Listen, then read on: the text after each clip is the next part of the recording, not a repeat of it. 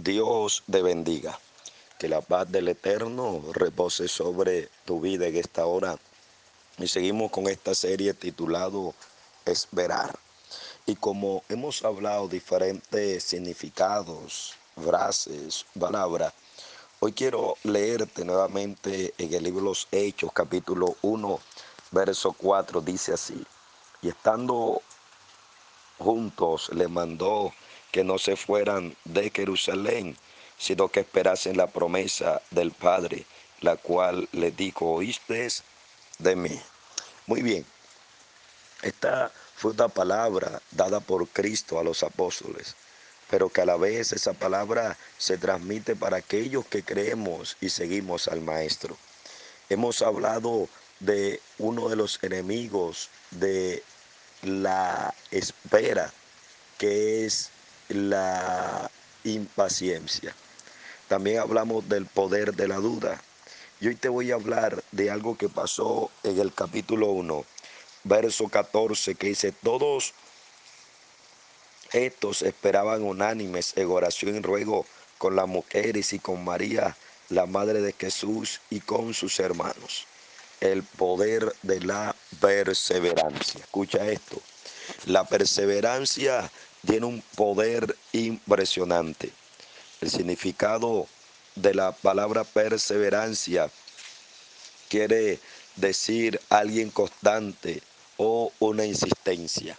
Ahora bien, el poder de la perseverancia lleva a una persona a eh, alcanzar las promesas. Recuerda que habían 500 que habían escuchado esa promesa o esa palabra pero solamente fueron 120 que lograron alcanzar esa promesa. Ahora, esa promesa, esos 120 lo alcanzaron, porque el verso 14 dice, ellos perseveraban, perseveraban. Al menos una persona que persevera tiene confianza, sigue confiando a pesar de lo oído, a pesar de lo que vea o a pesar de lo que sienta. Escúchame esto.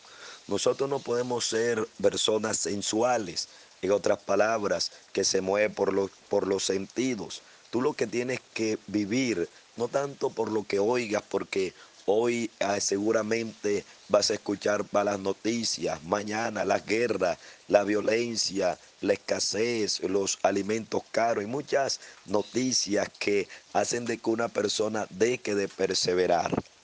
Número dos, una persona que persevera nunca tira la toalla. Y esto es interesante. Quizá le esté hablando a alguien que esté a punto de tirar la toalla. Las circunstancias la han ido desanimando, la han ido desesperando, la han ido encerrando, que ha dicho ya yo no voy más, ya yo tiro la toalla. Se van a la derrota o te estás pensando en entregarlo todo. Ayer Leí un mensaje mientras iba de un viaje.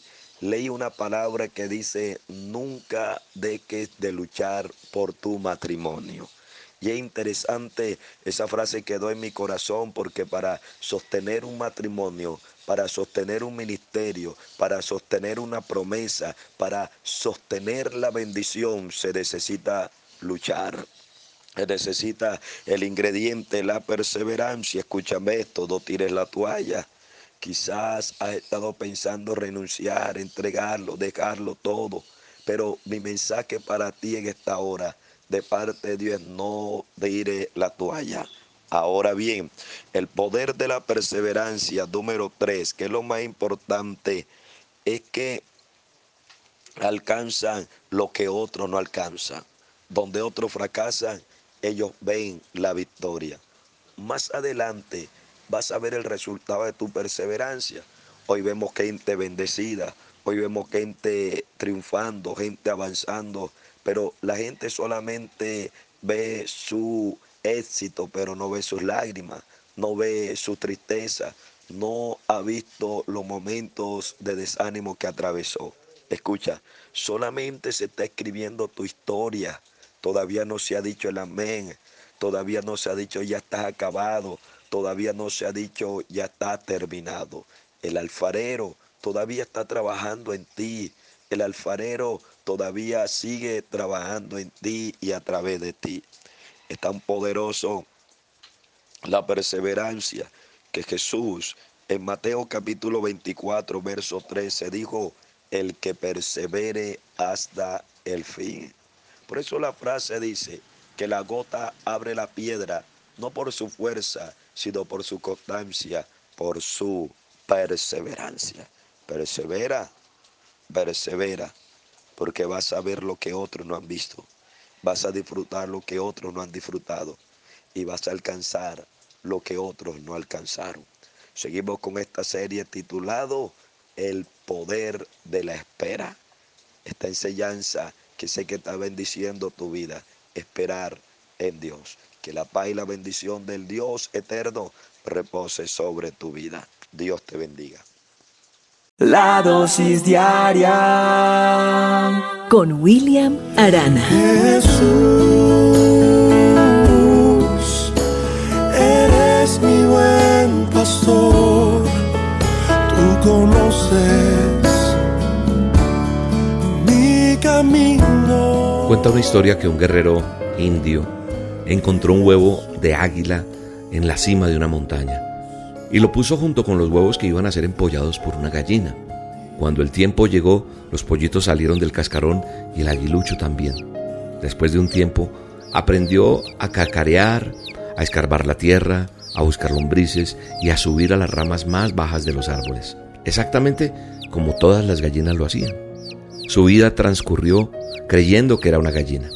Un día, ya había pasado mucho tiempo, esta águila que ya había crecido con las gallinas, se quedó mirando hacia arriba y tuvo una visión perfecta de cómo un pájaro majestuoso volaba en el cielo abierto como si no necesitase hacer el más mínimo esfuerzo.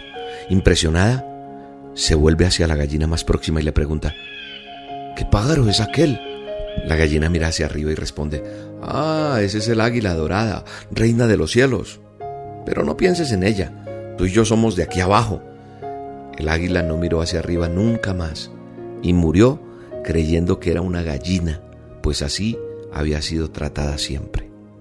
Hoy quiero hablarte un poco de eso que estamos impregnados muchas veces o que puede estar pasando en tu vida.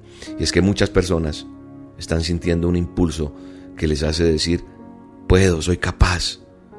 Pero hay personas que están alrededor tuyo que te están diciendo lo contrario y te están cortando las alas. Entonces, eso no nos deja crecer porque hay como una comunidad de personas que solamente creen que solo son polluelos y los educan como polluelos y no los dejan crecer. Hay que ser soñadores, pero también hay que ponerle acción a esos sueños. Es bueno entender eso. Cuando yo veo que la palabra de Dios nos enseña como un manual de instrucciones, que nosotros fuimos diseñados para perseguir metas, no para quedar allí eh, en ese corral y no poder volar cuando eres un águila.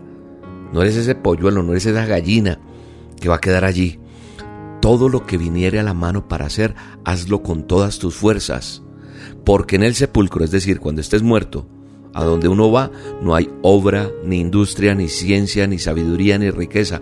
O sea, lo que puedas hacer ahora, haz lo que tienes vida. Es lo que está diciendo la palabra de Dios en Eclesiastés 9:10. Tenemos que tener metas objetivos, propósitos, porque Dios te diseñó con la capacidad de conquistar. Fuimos creados con ese propósito y esa gran meta de la vida. Dios no juega los dados con el universo, es decir, no somos un accidente, somos creados con intención. Entonces tenemos un objetivo que cumplir, perseguir metas. ¿Sabes una cosa? Las personas con metas son diferentes a las que no tienen metas. Las personas sin metas van por la vida ahí a la deriva. Pero cuando uno tiene metas, tiene claro hacia dónde va. Tenemos entusiasmo por la vida, perseguimos la excelencia. No aceptamos la, mediocridad, no. No nos la pasamos criticando a otros que están teniendo éxito. Apreciamos a quienes triunfan y me gusta reunirme con personas que triunfan. Ahora, una cosa es tener sueños, pero los sueños no son metas. Por eso Proverbios dice, planes bien pensados son ganancia, planes apresurados son fracaso. Y lo mismo dice Santiago, dice que, que si nosotros pedimos y no recibimos es porque pedimos mal. Hay personas que consiguen poco o muy, o mejor dicho, nada en la vida. ¿Por qué? Porque se han engañado a sí mismas. Creen que sus sueños son suficientes para triunfar, pero no es así. Sueños y metas no son lo mismo. Un sueño es un anhelo, un deseo, una expectativa de conseguir o hacer algo. Una meta es la declaración de una intención con ese firme propósito de conseguir o hacer algo específico. Que nadie te robe tus sueños. Los sueños sin acción serán solo sueños. Hay que ponerle patitas a los sueños. Los sueños son la semilla para una meta. Toda meta nace de un sueño, pero si el sueño, esa expectativa no se pone eh, por escrito y con planes establecidos, pues va a ser solamente un sueño. Una cosa es decir, ay, me gustaría ir de vacaciones a, no sé, pon una ciudad. Ay, quisiera ir a, a San Andrés, a Cartagena, a Miami, a Europa. Eso es un sueño, me gustaría tanto ir, pero cuando yo digo en enero del próximo año, este próximo diciembre voy por una semana, voy a hospedarme en tal hotel y, aunque la frase a veces parece loca y la gente se va a burlar de ti, empiezas a planear y a conseguir ese objetivo. Que nadie te robe tu sueño. Que nadie, nadie detenga lo que tú tienes. Pero ante todo, que tengas el sueño y el anhelo ferviente de estar mejor con Dios cada día, para salir adelante, para cogerse de su mano y pase lo que pase, lograr la victoria. Así que mira cuáles son esas metas y sal de ese corral. Procura que sean metas reales, productivas, dignas de alcanzar, eh, que tengan crecimiento eh, personal con Dios y que glorifiques a Dios con lo que haces. Así que en el nombre de Jesús oro por tus metas, oro por tus planes y te bendigo en este día. ¿Quieres ser una persona de éxito? ¿Quieres salir de lo común? ¿Quieres alcanzar? ¿Quieres salir del corral? Esta noche nos vemos en A Solas con Dios. Hoy es A Solas con Dios, 7 de la noche. Hay que buscar a Dios. El que busca primero a Dios y su justicia será recompensado. Dice la palabra de Dios, buscad primeramente el reino de Dios y su justicia y lo demás vendrá por añadidura. ¿Qué es lo demás? La casa, el carro, la beca, la felicidad. Busquemos a Dios juntos esta noche. Hagámoslo. Acompáñame, 7 de la noche hora de Colombia. Vamos a estar en las olas con Dios. Un tiempo para buscar a Dios. Búscame en el canal de YouTube de Roca Estéreo, Roca con K. Ahí nos vemos. O en las redes de, de Roca Estéreo. En los perfiles de Facebook, en la fanpage. Búscanos ahí. Ahí vamos a transmitir en vivo. Por Facebook Live, por YouTube. Y vamos a estar en las olas con Dios. Será un tiempo maravilloso. Un abrazo y oro por ti.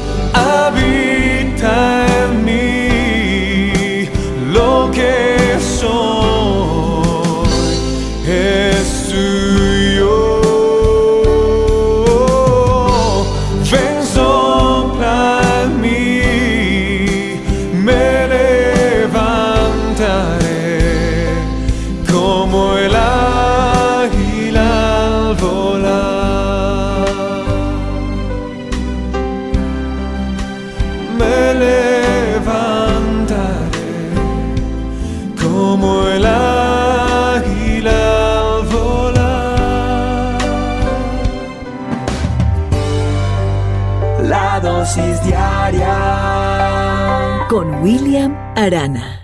La dosis diaria. Con William Arana. Dios te hizo tan bien, no se equivocó. Eres solo el reflejo de un trabajo bien hecho, un retrato de amor. Tuve dos amigos que salieron con la misma chica. El primero en salir con ella siempre se quejaba. Dijo que era pegajosa, aburrida, inmadura y por supuesto loca. Rompió con ella dos o tres meses después. Casi un año después mi otro amigo salió con la misma chica y antes de preguntarme dijo, hombre, encontré a la mujer de mi vida. Es una chica cariñosa, responsable, sencilla. Estoy loco por ella. La misma chica vista con ojos diferentes. De chica tóxica pasó a ser una bendición. Y esto me hizo pensar y darme cuenta de que a veces el problema no está en nosotros, que a veces aceptamos la certeza de una mirada distraída que no supo verte por completo.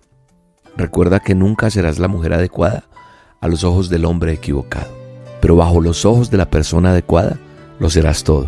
Dice la palabra de Dios, el manual de instrucciones en 1 Corintios 13:10, pero cuando llegue lo perfecto, entonces lo imperfecto desaparecerá. Hoy, en el Día Internacional de la Mujer, te quiero mandar un abrazo, te quiero bendecir, orar por ti, elevar una oración por todas esas mujeres esforzadas y valientes, por esas mujeres virtuosas, por esas mujeres que han quedado solas, que a veces están tan tristes que no quieren vivir. Hoy le pido al Espíritu Santo llene tu corazón, limpie tus lágrimas y lleguen días de felicidad y que todavía no se ha dicho la última palabra. La última palabra la tiene Dios y va a llegar lo perfecto y lo imperfecto desaparecerá y llegará lo mejor, llegarán días de gloria para tu vida. Te bendigo en este día y declaro que las ventanas de los cielos se abren para ti y que todo lo bueno va a llegar a pesar de lo difícil, de lo duro que haya podido pasar en tu vida.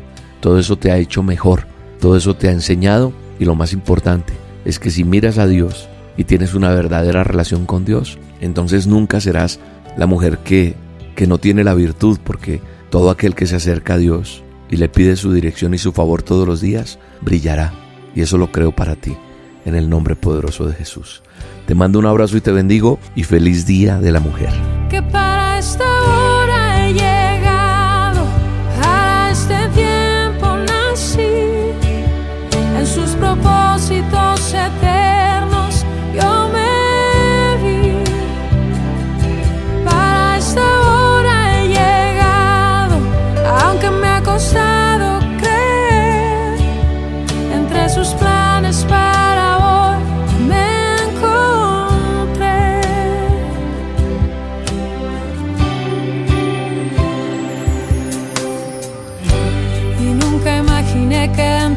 Su amor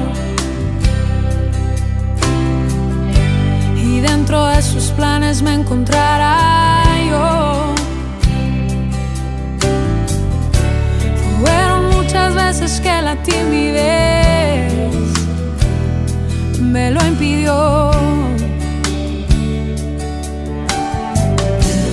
Fueron muchos días de tanto dudar,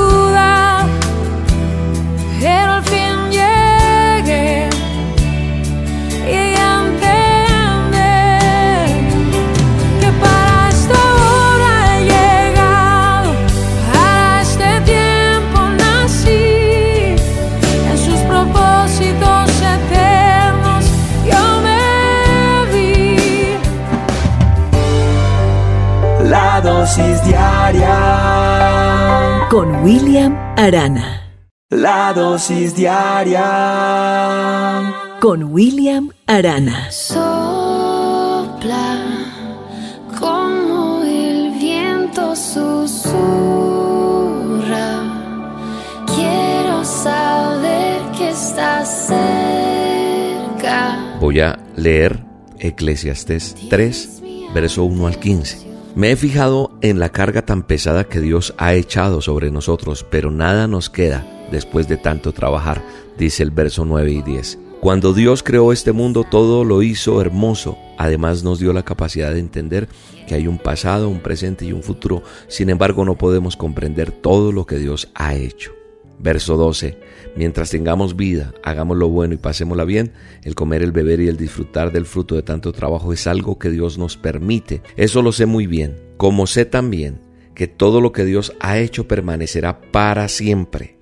A su creación no hay nada que agregarle ni nada que quitarle. Dios lo hizo todo así para que reconozcamos su poder. Todo lo que ahora existe ya existía mucho antes y todo lo que habrá de existir existe ya. Dios hace que todo vuelva a repetirse. Y este pasaje, lo que acabo de leer, del 9 al 15, hablan de un tema que, que se toca en todos los momentos eh, en Eclesiastés. Es que Dios controla todo.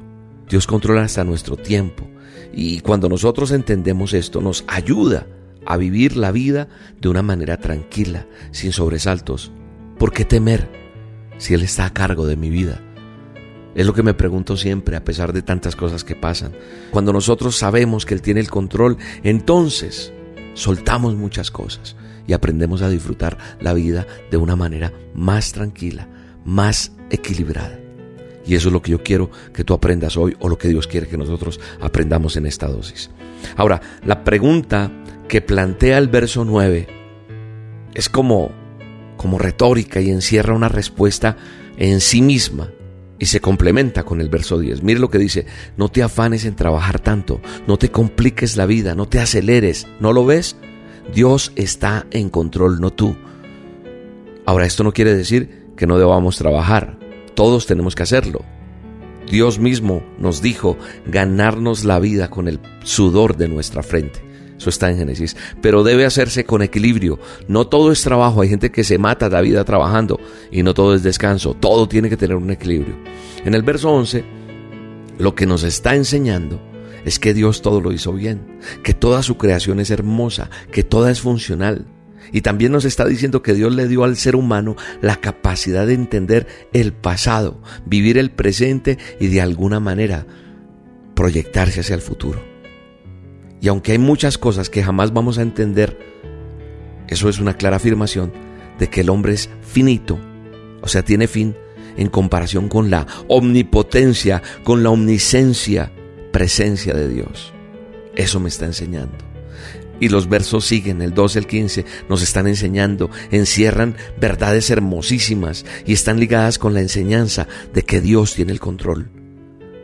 Aquí el autor nos está diciendo que Dios es el creador, que nosotros somos las criaturas y lo mejor que podemos hacer es disfrutar de la vida en ese sano equilibrio, sin excesos ni carencias. Hacer esto, de disfrutar la vida, es ese acto de reconocimiento que yo tengo hacia Dios. Es gritar a los cuatro vientos que Dios es el Dios de la vida y es un Dios dadivoso que me entregó todos los recursos. Y para cerrar, lo que yo veo es que la vida está en manos de Dios. Y se puede modificar si nosotros modificamos nuestros hábitos. Pero hay cosas que por más que queramos, oremos, declaremos, hagamos, sencillamente no van a cambiar porque Él es soberano. Su voluntad es soberana, así lo ha determinado. Aceptar esto es cuando yo comprendo ese puesto que yo tengo en la creación. Somos hombres, no dioses. Cuando yo entiendo que hay cosas que jamás van a cambiar, no me debe frustrar eso, no, sino que debo descansar, porque entonces asumo y bajo mi cabeza y digo, Dios, tú tienes el control. Así que administremos bien, sabiamente nuestro tiempo y debemos creer que Dios está en control de todo y que nos va a ayudar a vivir más felices, más relajados, sin estrés, que vamos a caminar por la vida más livianitos porque la carga del tiempo y del control han sido diferidas a Dios. La vida a veces suele ser demasiado dura para que nosotros la empeoremos. Mejor hagamos caso para luego ver el fruto de ello. Padre, en el nombre de Jesús, gracias por estas dosis. Gracias por tu bendición. Gracias por amarnos. Gracias por bendecirnos. Gracias por ayudarnos. Gracias por tu palabra porque nos guía cada día a ser mejores. En el nombre de Jesús. Amén. Te mando un abrazo. Y aunque no entienda lo que sucede, vivo tranquilo, yo vivo en paz, porque Dios siempre tiene el control. Soy bendecido, duermo tranquilo, yo vivo en paz, porque porque Dios siempre tiene el control. Soy bendecido, dice, soy bendecido, duermo tranquilo, yo vivo en paz, porque Dios siempre tiene el control. Soy bendecido, soy bendecido, duermo tranquilo yo vivo en paz, porque Dios siempre tiene el control. La dosis diaria con William Arana. La dosis diaria Con William Arana. Amén.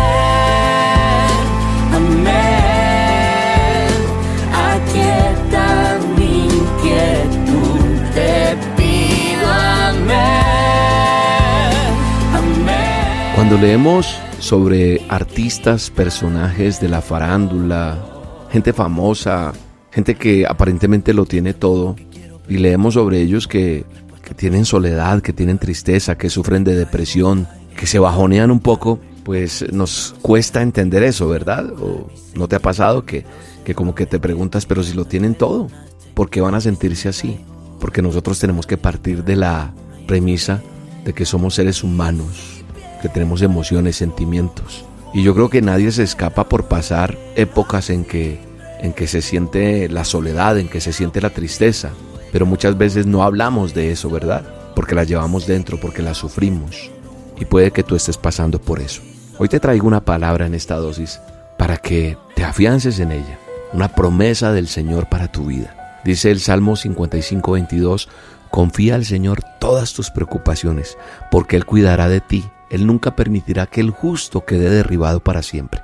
Yo hoy decido confiar en el Señor, en confiar en que lo que me preocupa, Él se va a encargar de solucionarlo, en que yo me voy a agarrar de su voluntad y que Él no va a permitir que, que quede derribado para siempre. Esa es una promesa linda para nosotros. ¿Sabe una cosa? Cuando yo le estaba hablando al comienzo de esas personalidades, de esos grandes personajes que, que nos muestran en medios de comunicación, que nos es difícil entender que pasen por momentos difíciles, que creemos que solo somos nosotros los que vivimos eso, pues eh, me puse a leer una historia, algo de la biografía de la Madre Teresa de Calcuta.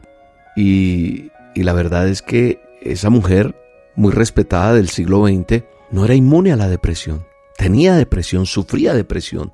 Y, y en medio de esa depresión me parece interesante cómo contrarrestaba esos momentos críticos de ella. Ella decía que quería conocer más a Dios y deseaba que Él la usara por completo y aún así a veces se sentía lejos de Él. De hecho escribió lo siguiente, abro comillas, me han dicho que Dios vive en mí, pero la realidad de la oscuridad, la frialdad y la soledad es tan grande que nada me llega al alma, cierro comillas. Y yo creo que esto hizo Estoy seguro que ella buscara en la caridad, en ayudar al otro, sentirse mejor y eso la ayudó a enfrentar sus momentos difíciles. La vida tiene momentos altos y bajos. Todos pasamos por esto. Lo que importa es cómo manejamos nuestros momentos de oscuridad. Por ejemplo, yo te lo he dicho en otras oportunidades. ¿Cuánto tiempo pasas delante de la televisión, delante de tantas noticias negativas? ¿Cuánto tiempo escuchas música destructiva con mensaje que no construye sino derriba? ¿Qué comida estás comiendo? ¿Chatarra, basura? ¿Fumas? ¿Bebes alcohol sin medida? Esas son maneras de distraerte tal vez, pero son momentáneas, porque los problemas van a seguir ahí, van a empeorar las cosas si sigues con esos malos hábitos. Así que es mejor recurrir a soluciones positivas. Esas soluciones que buscó, por ejemplo, la Madre Teresa de Calcuta, a quien me refiero hoy, me parecen interesantes. Ayudar al prójimo, estar ahí, eso la llenaba. Hoy te invito a que ores, y aunque te sientas lejos de Dios, si lo buscas, eso te va a ayudar. Escuchar música que te aporte, tranquila, salir a dar un paseo por la naturaleza, escribir tus pensamientos, haz ejercicio, habla con alguien, cambia tus hábitos malos por hábitos buenos. Si te sientes abatido o abatida, eso tal vez no se va a ir de un momento a otro, pero si empiezas a hacer los ajustes que te estoy diciendo, vas a ver cómo Dios te va a ayudar. Sería buena idea compartir lo que sientes con alguien, hablar con Dios, buscar, no perderte una dosis, ponerla en práctica. Y eso va a ayudarte a solucionar el problema o a encontrar a alguien que pueda hacerlo. Yo estaré todos los días con la ayuda de Dios mandándote estos audios. Y tú haces lo tuyo y cada uno aportamos y van a venir mejores momentos. De eso estoy seguro. Los momentos tristes van y vienen. Lo que determina el resultado es la manera en que los afrontas. Hoy nos tomamos de la promesa donde el Señor nos dice que confiemos en Él que entreguemos a Él todas nuestras preocupaciones, porque Él va a cuidar de nosotros, porque Él nunca va a permitir que el justo quede derribado para siempre. Hoy te levantas en el poderoso nombre de Jesús. Te mando un abrazo y te bendigo en este día. Tu amor es como una canción, mi corazón un en base a cuánto tú me amas. La vida me trajo acordes graves y esa canción tú te la sabes. Yo no sé si en re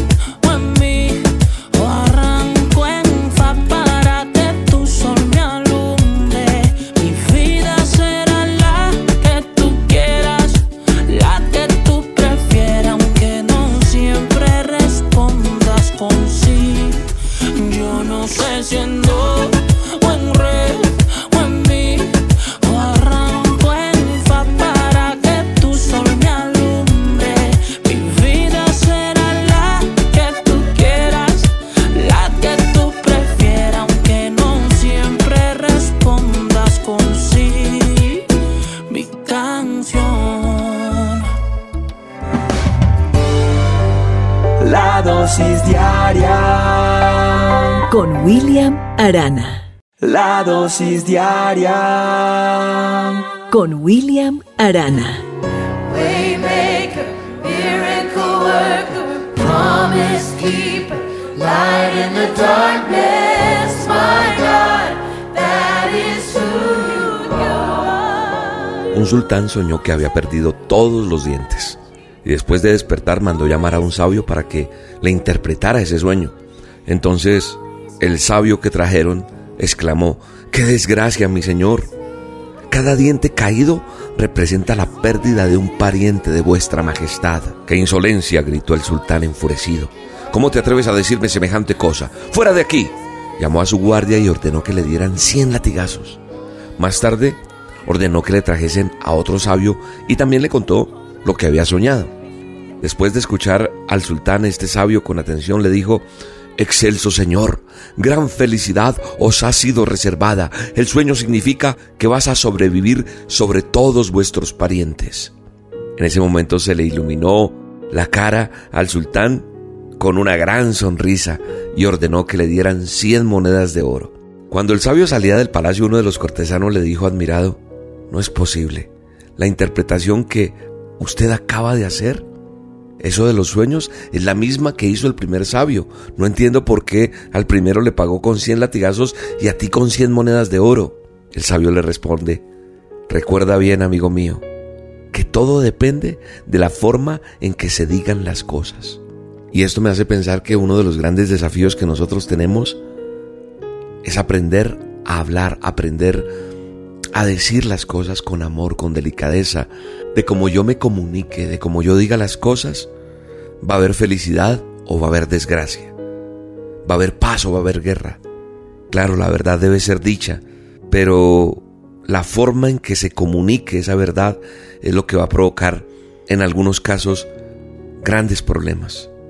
Como dijo alguien por ahí, la verdad puede compararse con una piedra preciosa. Si la lanzamos contra el rostro de alguien, puede herir, pero si la envolvemos en un delicado embalaje y la ofrecemos con ternura, ciertamente será aceptada con agrado.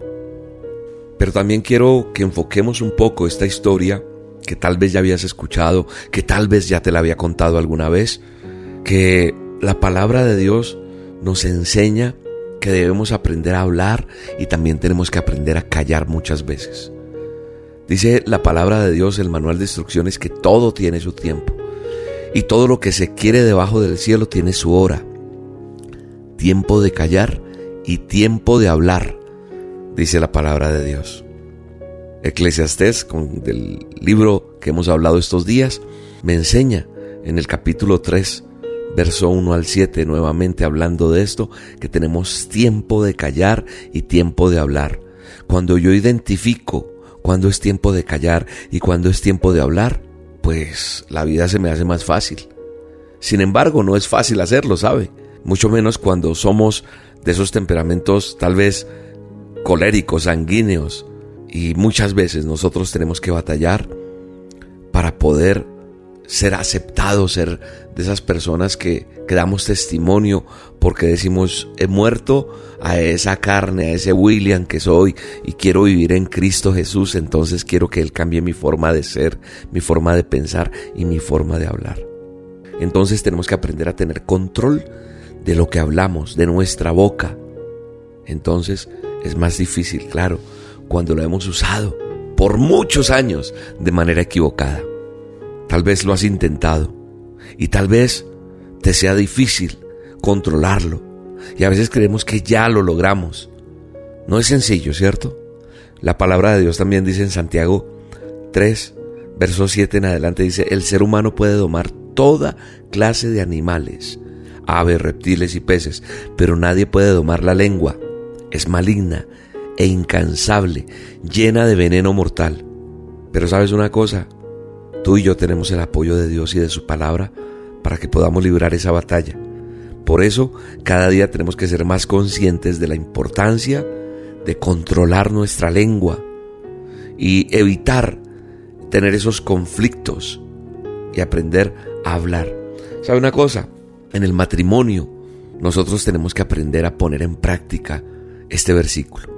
Santiago 1.19 dice, mis amados hermanos, quiero que entiendan lo siguiente, todos ustedes deben de ser rápidos para escuchar, lentos para hablar y lentos para enojarnos.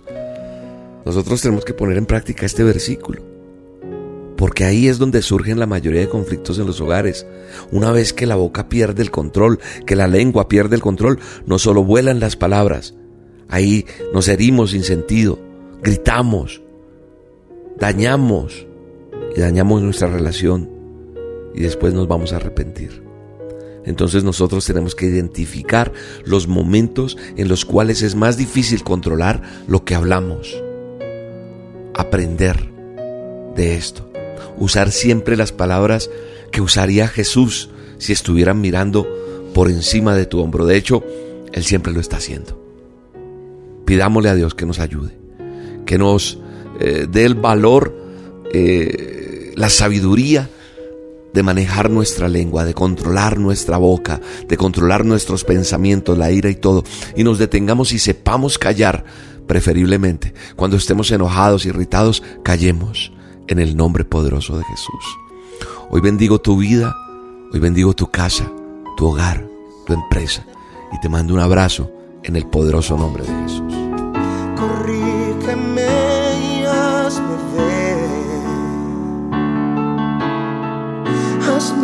Saber que no estoy bien.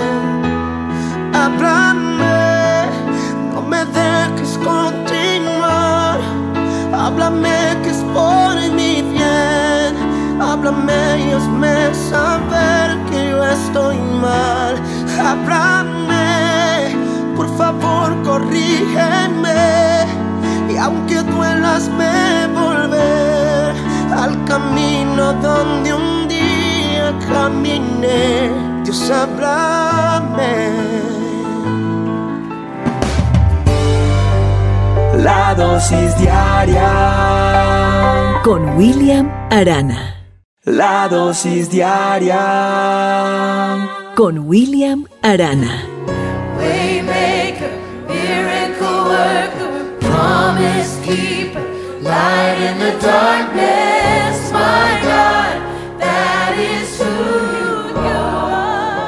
Un sultán soñó que había perdido todos los dientes y después de despertar mandó llamar a un sabio para que le interpretara ese sueño. Entonces el sabio que trajeron exclamó, ¡Qué desgracia, mi señor! Cada diente caído representa la pérdida de un pariente de vuestra majestad. ¡Qué insolencia! gritó el sultán enfurecido. ¿Cómo te atreves a decirme semejante cosa? ¡Fuera de aquí! Llamó a su guardia y ordenó que le dieran cien latigazos. Más tarde ordenó que le trajesen a otro sabio y también le contó lo que había soñado. Después de escuchar al sultán, este sabio con atención le dijo, Excelso Señor, gran felicidad os ha sido reservada. El sueño significa que vas a sobrevivir sobre todos vuestros parientes. En ese momento se le iluminó la cara al sultán con una gran sonrisa y ordenó que le dieran cien monedas de oro. Cuando el sabio salía del palacio, uno de los cortesanos le dijo admirado, no es posible. La interpretación que usted acaba de hacer, eso de los sueños, es la misma que hizo el primer sabio. No entiendo por qué al primero le pagó con cien latigazos y a ti con cien monedas de oro. El sabio le responde, recuerda bien, amigo mío, que todo depende de la forma en que se digan las cosas. Y esto me hace pensar que uno de los grandes desafíos que nosotros tenemos es aprender a hablar, aprender a decir las cosas con amor, con delicadeza, de cómo yo me comunique, de cómo yo diga las cosas, va a haber felicidad o va a haber desgracia, va a haber paz o va a haber guerra. Claro, la verdad debe ser dicha, pero la forma en que se comunique esa verdad es lo que va a provocar, en algunos casos, grandes problemas. Como dijo alguien por ahí, la verdad puede compararse con una piedra preciosa. Si la lanzamos contra el rostro de alguien, puede herir, pero si la envolvemos en un delicado embalaje y la ofrecemos con ternura, ciertamente será aceptada con agrado. Pero también quiero que enfoquemos un poco esta historia que tal vez ya habías escuchado, que tal vez ya te la había contado alguna vez, que la palabra de Dios nos enseña que debemos aprender a hablar y también tenemos que aprender a callar muchas veces. Dice la palabra de Dios, el manual de instrucciones, que todo tiene su tiempo y todo lo que se quiere debajo del cielo tiene su hora.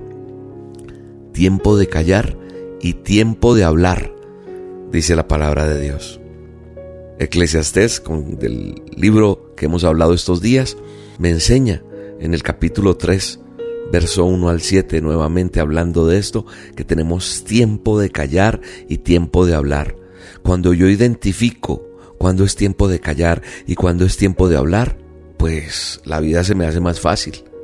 Sin embargo, no es fácil hacerlo, ¿sabe? Mucho menos cuando somos de esos temperamentos tal vez coléricos, sanguíneos, y muchas veces nosotros tenemos que batallar para poder ser aceptados, ser de esas personas que, que, damos testimonio porque decimos, he muerto a esa carne, a ese William que soy y quiero vivir en Cristo Jesús, entonces quiero que Él cambie mi forma de ser, mi forma de pensar y mi forma de hablar. Entonces tenemos que aprender a tener control de lo que hablamos, de nuestra boca. Entonces es más difícil, claro, cuando lo hemos usado por muchos años de manera equivocada. Tal vez lo has intentado y tal vez te sea difícil controlarlo y a veces creemos que ya lo logramos. No es sencillo, ¿cierto? La palabra de Dios también dice en Santiago 3, verso 7 en adelante, dice, el ser humano puede domar toda clase de animales, aves, reptiles y peces, pero nadie puede domar la lengua. Es maligna e incansable, llena de veneno mortal. Pero sabes una cosa, tú y yo tenemos el apoyo de Dios y de su palabra para que podamos librar esa batalla. Por eso, cada día tenemos que ser más conscientes de la importancia de controlar nuestra lengua y evitar tener esos conflictos y aprender a hablar. ¿Sabe una cosa? En el matrimonio nosotros tenemos que aprender a poner en práctica este versículo. Santiago 1.19 dice, mis amados hermanos, quiero que entiendan lo siguiente, todos ustedes deben de ser rápidos para escuchar, lentos para hablar y lentos para enojarnos. Nosotros tenemos que poner en práctica este versículo, porque ahí es donde surgen la mayoría de conflictos en los hogares. Una vez que la boca pierde el control, que la lengua pierde el control, no solo vuelan las palabras, ahí nos herimos sin sentido, gritamos, dañamos y dañamos nuestra relación y después nos vamos a arrepentir. Entonces nosotros tenemos que identificar los momentos en los cuales es más difícil controlar lo que hablamos. Aprender de esto. Usar siempre las palabras que usaría Jesús si estuvieran mirando por encima de tu hombro. De hecho, Él siempre lo está haciendo. Pidámosle a Dios que nos ayude, que nos eh, dé el valor, eh, la sabiduría de manejar nuestra lengua, de controlar nuestra boca, de controlar nuestros pensamientos, la ira y todo, y nos detengamos y sepamos callar, preferiblemente. Cuando estemos enojados, irritados, callemos en el nombre poderoso de Jesús. Hoy bendigo tu vida, hoy bendigo tu casa, tu hogar, tu empresa, y te mando un abrazo en el poderoso nombre de Jesús.